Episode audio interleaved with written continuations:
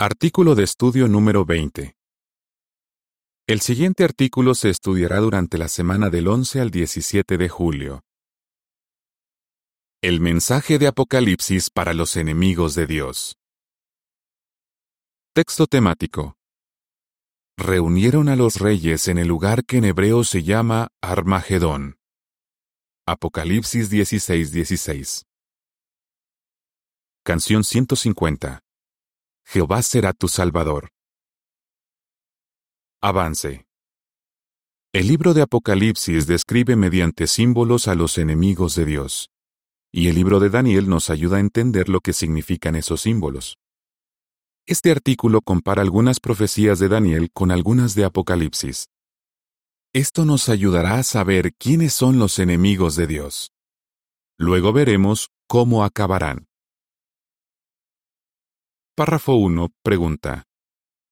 Según el libro de Apocalipsis, ¿qué hace Satanás contra los siervos de Dios? El libro de Apocalipsis muestra que el reino de Dios ya está gobernando en el cielo y que Satanás fue arrojado a la tierra. Apocalipsis 12, 1 a 9. Esto fue un alivio para los que viven en los cielos, pero a nosotros nos ha traído más problemas. ¿Por qué? Porque Satanás descarga su furia contra los siervos de Jehová que viven en la tierra. Párrafo 2 pregunta. ¿Qué nos ayudará a mantenernos firmes? ¿Cómo podemos mantenernos firmes ante los ataques de Satanás? Algo que nos ayudará es saber lo que ocurrirá en el futuro. Por ejemplo, en Apocalipsis, el apóstol Juan habla de algunas de las bendiciones que pronto recibiremos. Una de ellas será la destrucción de los enemigos de Dios. Veamos la descripción que Apocalipsis hace de ellos y lo que les espera. Se describe a los enemigos de Dios en señales.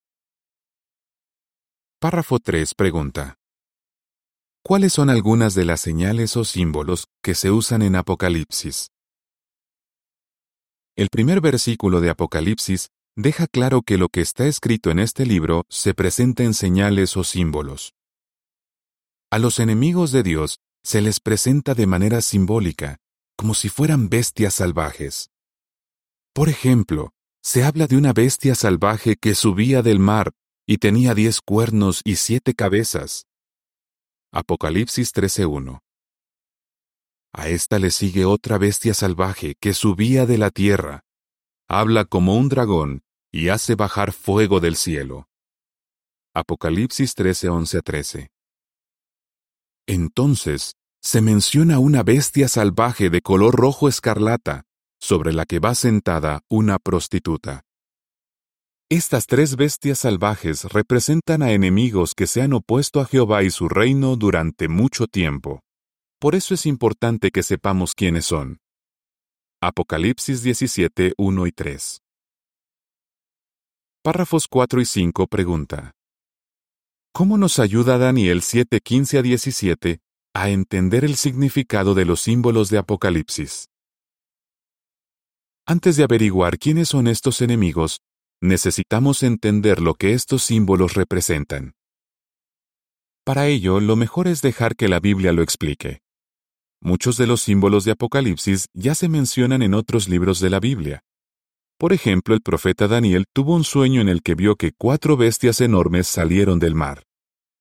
Daniel 7, 1 a 3. Y Daniel mismo nos dice que estas bestias enormes representan a cuatro reyes o gobiernos. Daniel 7, 15 a 17 dice, En cuanto a mí, Daniel, yo me sentía muy angustiado porque las visiones de mi cabeza me asustaron me acerqué a uno de los que estaban allí de pie para preguntarle el verdadero significado de todo esto. Así que él me respondió y me reveló la interpretación de todo aquello. Estas cuatro bestias enormes son cuatro reyes que surgirán de la tierra. Esta clara explicación nos ayuda a comprender que las bestias de Apocalipsis también tienen que representar gobiernos políticos. Veamos de cerca algunos de los símbolos del libro de Apocalipsis. En este análisis, la Biblia nos ayudará a entender su significado. Empezaremos con las bestias salvajes.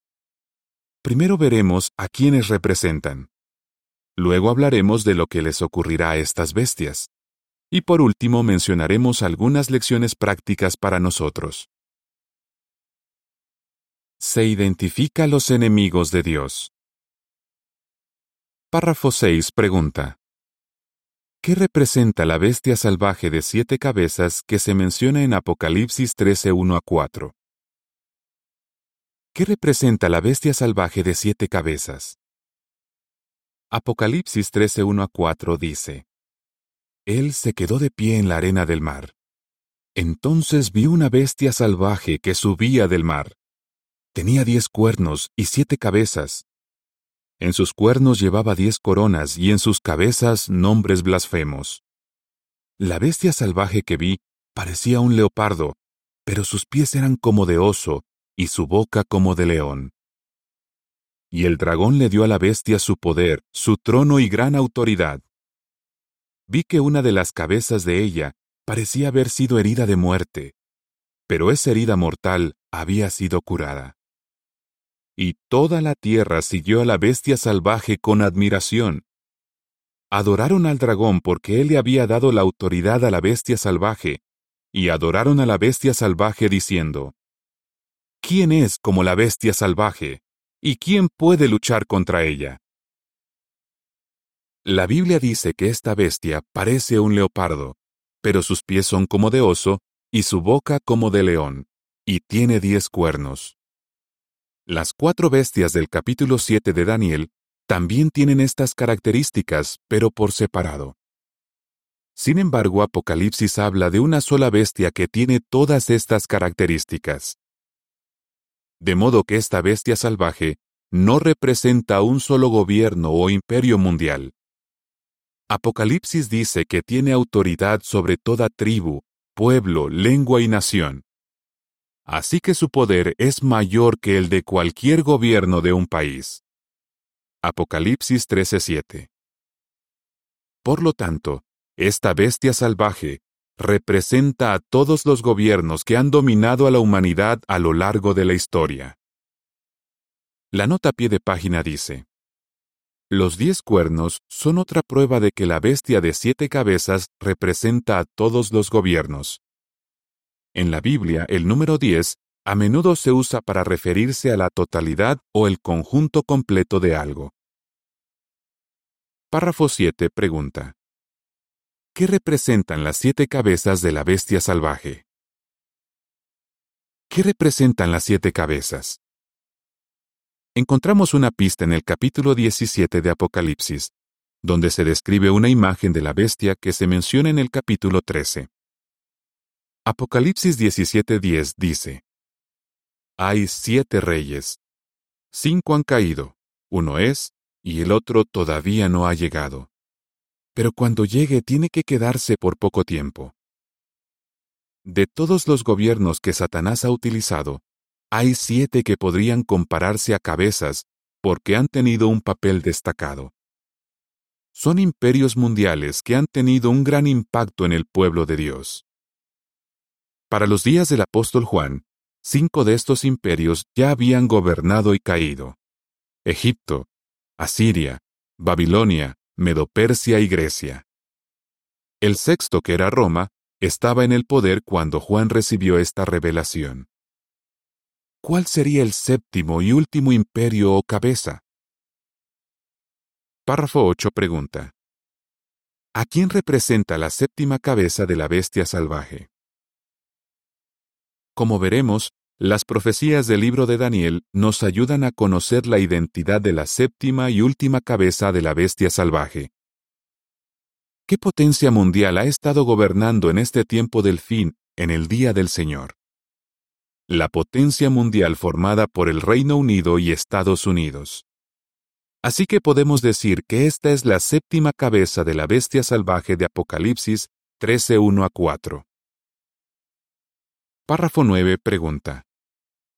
¿A quién representa la bestia salvaje que tiene dos cuernos como de cordero? A continuación, el capítulo 13 de Apocalipsis nos dice cómo actúa la potencia representada por la séptima cabeza, es decir, el Reino Unido y Estados Unidos. La presenta como otra bestia, y la describe así. Tenía dos cuernos como de cordero, pero empezó a hablar como un dragón. Esta bestia salvaje realiza grandes señales, hasta hace bajar fuego del cielo a la tierra a la vista de la humanidad. Apocalipsis 13, 11 a 15. Y los capítulos 16 y 19 de Apocalipsis la llaman el falso profeta. Hablando de lo que hace la potencia mundial formada por el Reino Unido y Estados Unidos, Daniel mencionó algo parecido, pues dijo, causará gran destrucción. Daniel 8, 19, 23 y 24 nota. Y eso fue justo lo que pasó durante la Segunda Guerra Mundial. Las dos bombas atómicas que llevaron al final de este conflicto fueron el resultado del trabajo conjunto de científicos británicos y estadounidenses. Así fue como la potencia mundial formada por el Reino Unido y Estados Unidos hizo bajar fuego del cielo a la tierra. Párrafo 10 pregunta. ¿Qué representa la imagen de la bestia salvaje? Ahora vemos otra bestia. Se parece mucho a la bestia salvaje de siete cabezas, pero esta es de color rojo escarlata. Apocalipsis la llama la imagen de la bestia salvaje, y dice que es un octavo rey. Apocalipsis 13, 14 y 15 dice, engaña a los que viven en la tierra con las señales que se le permitió realizar en presencia de la bestia salvaje, mientras les dice a los que viven en la tierra que le hagan una imagen a la bestia salvaje, la que tenía una herida de espada pero revivió. Y se le permitió darle aliento de vida a la imagen de la bestia salvaje, para que la imagen de la bestia salvaje hablara e hiciera matar a todos los que se negaran a adorar a la imagen de la bestia salvaje. Apocalipsis 17.3 dice, Y por medio del Espíritu, Él me llevó a un desierto. Entonces vi a una mujer sentada sobre una bestia salvaje, de color rojo escarlata, que estaba llena de nombres blasfemos, y tenía siete cabezas y diez cuernos. Apocalipsis 17.8 dice, La bestia salvaje que viste, era pero ya no es, y aún así está a punto de subir del abismo, y se encamina a la destrucción. Los habitantes de la tierra, aquellos que desde la fundación del mundo no han tenido sus nombres escritos en el rollo de la vida, se asombrarán cuando vean que la bestia salvaje era pero ya no es, y aún así estará presente. Apocalipsis 17:11 dice, Y la bestia salvaje que era pero ya no es, ella también es un octavo rey. Surge de los siete y se encamina a la destrucción. De este rey se dice que apareció, que luego desapareció y que más tarde volvió a aparecer. Esto encaja muy bien con lo que ocurrió con la Organización de las Naciones Unidas, que fomenta los intereses del sistema político mundial. En sus inicios se llamó la Sociedad de Naciones. Luego dejó de existir durante la Segunda Guerra Mundial y con el tiempo volvió a surgir tal como la conocemos hoy. La nota a pie de página dice, A diferencia de la primera bestia salvaje, esta imagen no lleva coronas o diademas en sus cuernos. La razón es que surge de los otros siete reyes, y son ellos los que le dan autoridad. Vea el artículo de jw.org ¿Qué es la bestia de color escarlata del capítulo 17 de Apocalipsis? Fin de la nota. Párrafo 11 pregunta. ¿Qué harán las bestias políticas y por qué no debemos tener ningún miedo? Con su propaganda, las bestias políticas incitarán a la gente a oponerse a Jehová y su pueblo. Por decirlo así, reunirán a los reyes de toda la tierra habitada para el Armagedón, la guerra del gran día de Dios, el Todopoderoso. Pero no debemos tener ningún miedo. Nuestro gran Dios Jehová reaccionará de inmediato para salvar a todos los que apoyan su gobierno. Párrafo 12 pregunta. ¿Qué les ocurrirá a todas las bestias? ¿Qué les ocurrirá a todas las bestias? Apocalipsis 19:20 da la respuesta. La bestia salvaje fue atrapada, y junto con ella, el falso profeta que realizó delante de ella las señales con las que engañó a los que recibieron la marca de la bestia salvaje y a los que adoran a la imagen de ella. Mientras todavía estaban vivos, los dos fueron arrojados al lago de fuego que arde con azufre. Así que mientras todavía estén gobernando, los enemigos políticos de Dios serán destruidos para siempre. Párrafo 13 pregunta. ¿A qué situación difícil nos enfrentamos los cristianos a causa de los gobiernos? Lecciones para nosotros. Los cristianos debemos ser leales a Dios y su reino. Para lograrlo, debemos ser neutrales y no mezclarnos en los asuntos políticos de este mundo. Pero esto puede ser muy difícil, pues los gobiernos quieren que les demos todo nuestro apoyo, tanto con palabras como con acciones. Los que ceden a esta presión reciben la marca de la bestia salvaje, y los que tienen la marca pierden la aprobación de Jehová y la oportunidad de vivir para siempre.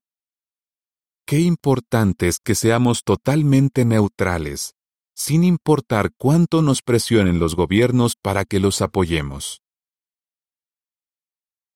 Un final vergonzoso para la gran prostituta. Párrafo 14 pregunta. ¿Qué ve el apóstol Juan que lo deja totalmente asombrado? El apóstol Juan dice que vio algo más que lo dejó totalmente asombrado. ¿Qué era?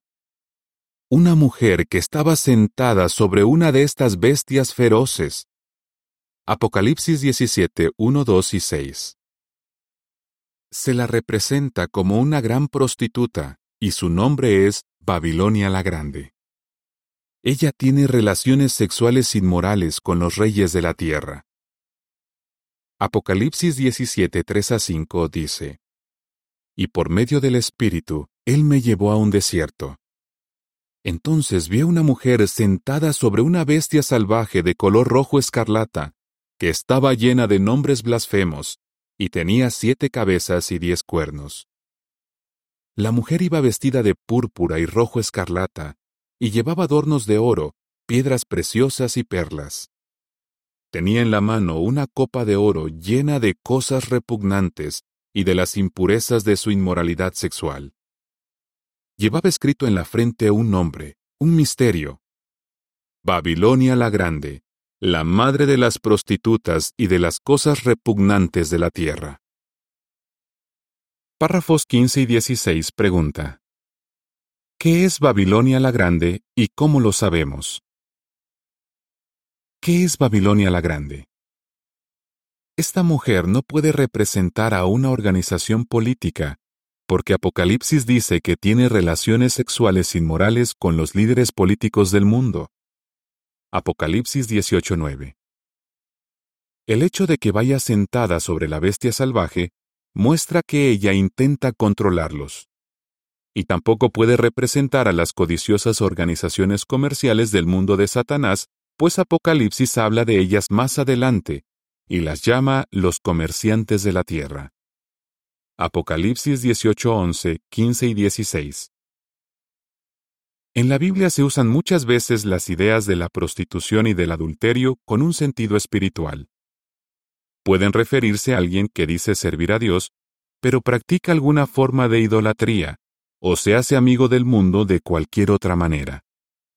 Primero de las Crónicas 5.25 y Santiago 4.4. En cambio, para hablar de una persona que es fiel a Dios, se usan las palabras casta o virgen. Segunda los Corintios 11.2 y Apocalipsis 14.4. La antigua Babilonia era una ciudad donde abundaba la religión falsa. Así que Babilonia la Grande tiene que representar la adoración falsa en todas sus formas. De hecho, es el conjunto de religiones falsas que hay en el mundo. Apocalipsis 17, 5 y 18. Vea el artículo de jw.org. ¿Qué es Babilonia la Grande? Párrafo 17 pregunta. ¿Qué le ocurrirá a Babilonia la Grande? ¿Qué le ocurrirá a Babilonia la Grande? Apocalipsis 17, 16 y 17 dice, Los diez cuernos que viste y la bestia salvaje odiarán a la prostituta y la dejarán en ruinas y desnuda. Se comerán su carne y a ella la quemarán por completo con fuego. Porque Dios puso en sus corazones llevar a cabo el pensamiento de Él. Así es, Jehová hará que las naciones se valgan de la bestia salvaje de color rojo escarlata, es decir, las Naciones Unidas, para atacar a las religiones falsas de este mundo y destruirlas por completo. La siguiente es información suplementaria. Las bestias salvajes de Daniel y de Apocalipsis. Cuatro bestias enormes. Párrafos 4 y 7 salen del mar. Daniel 7, 1 a 8 y 15 a 17.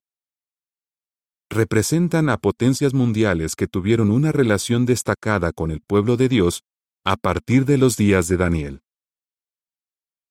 La bestia salvaje de siete cabezas. Párrafos 6 a 8.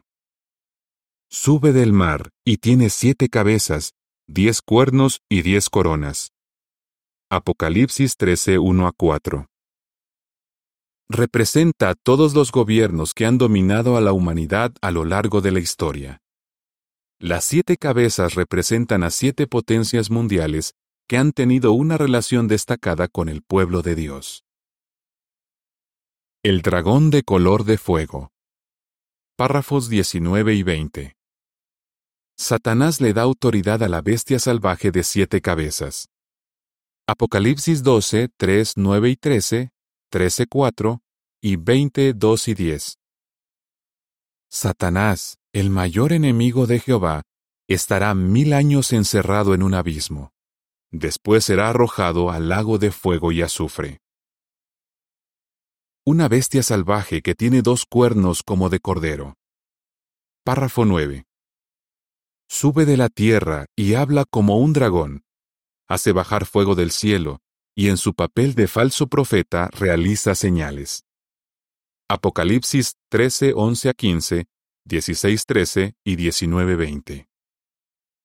La potencia mundial formada por el Reino Unido y Estados Unidos se representa como una bestia de dos cuernos y un falso profeta, porque engaña a los que viven en la tierra y les dice que hagan una imagen de la bestia salvaje de siete cabezas y diez cuernos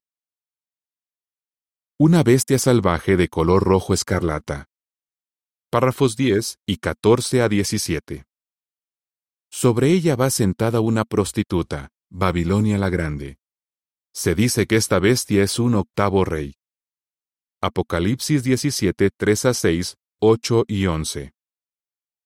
Al principio, la prostituta controla a la bestia salvaje, pero después la bestia la destruye.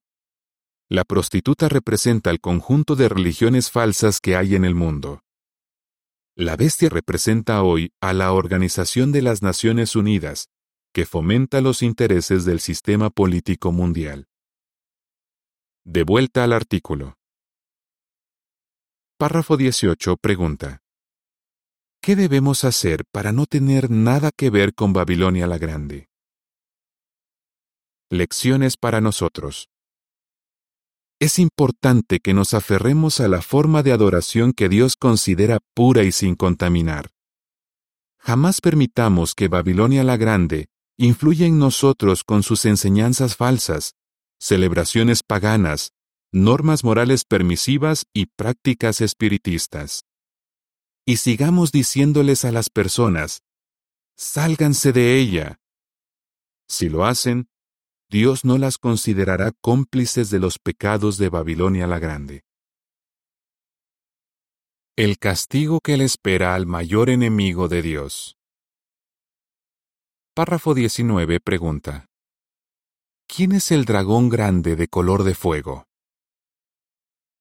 El libro de Apocalipsis también habla de un dragón grande de color de fuego, Apocalipsis 12:3 Este dragón lucha contra Jesús y sus ángeles.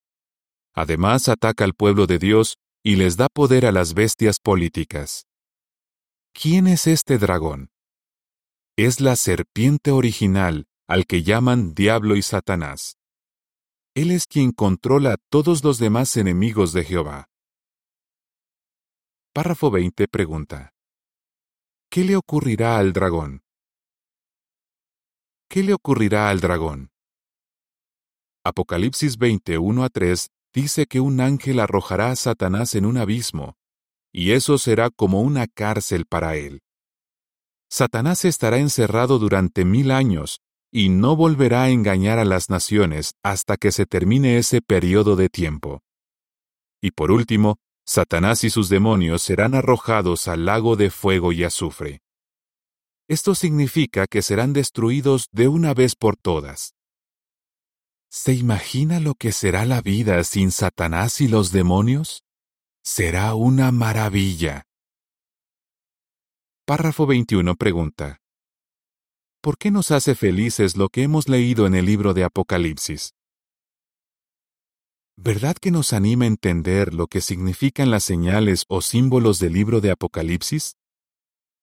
Además de descubrir quiénes son los enemigos de Jehová, también hemos visto lo que les ocurrirá.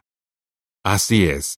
Feliz el que lea en voz alta las palabras de esta profecía, y felices los que oigan las cosas escritas en ella. Apocalipsis 1.3 Ahora bien, ¿qué bendiciones disfrutarán los seres humanos fieles cuando los enemigos de Dios hayan sido destruidos?